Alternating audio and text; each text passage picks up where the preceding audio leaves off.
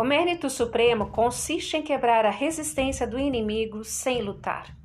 Se você se conhece e é o inimigo, não precisa temer o resultado de uma centena de combates.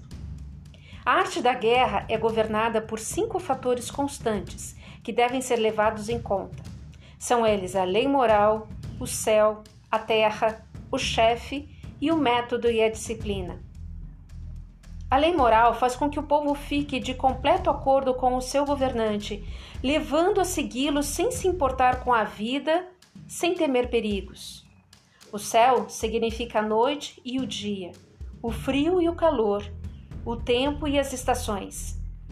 A terra compreende as distâncias, grandes e pequenas, perigo e segurança, campo aberto e desfiladeiros, as oportunidades de vida e morte o chefe representa as virtudes da sabedoria, sinceridade, benevolência, coragem e retidão.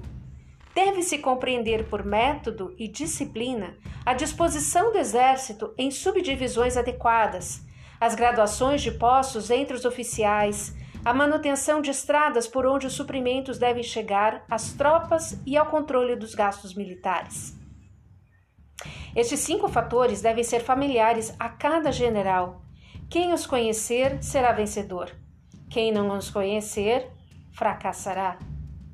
Toda operação militar tem o logro como base. Por isso, quando capazes de atacar, devemos parecer incapazes.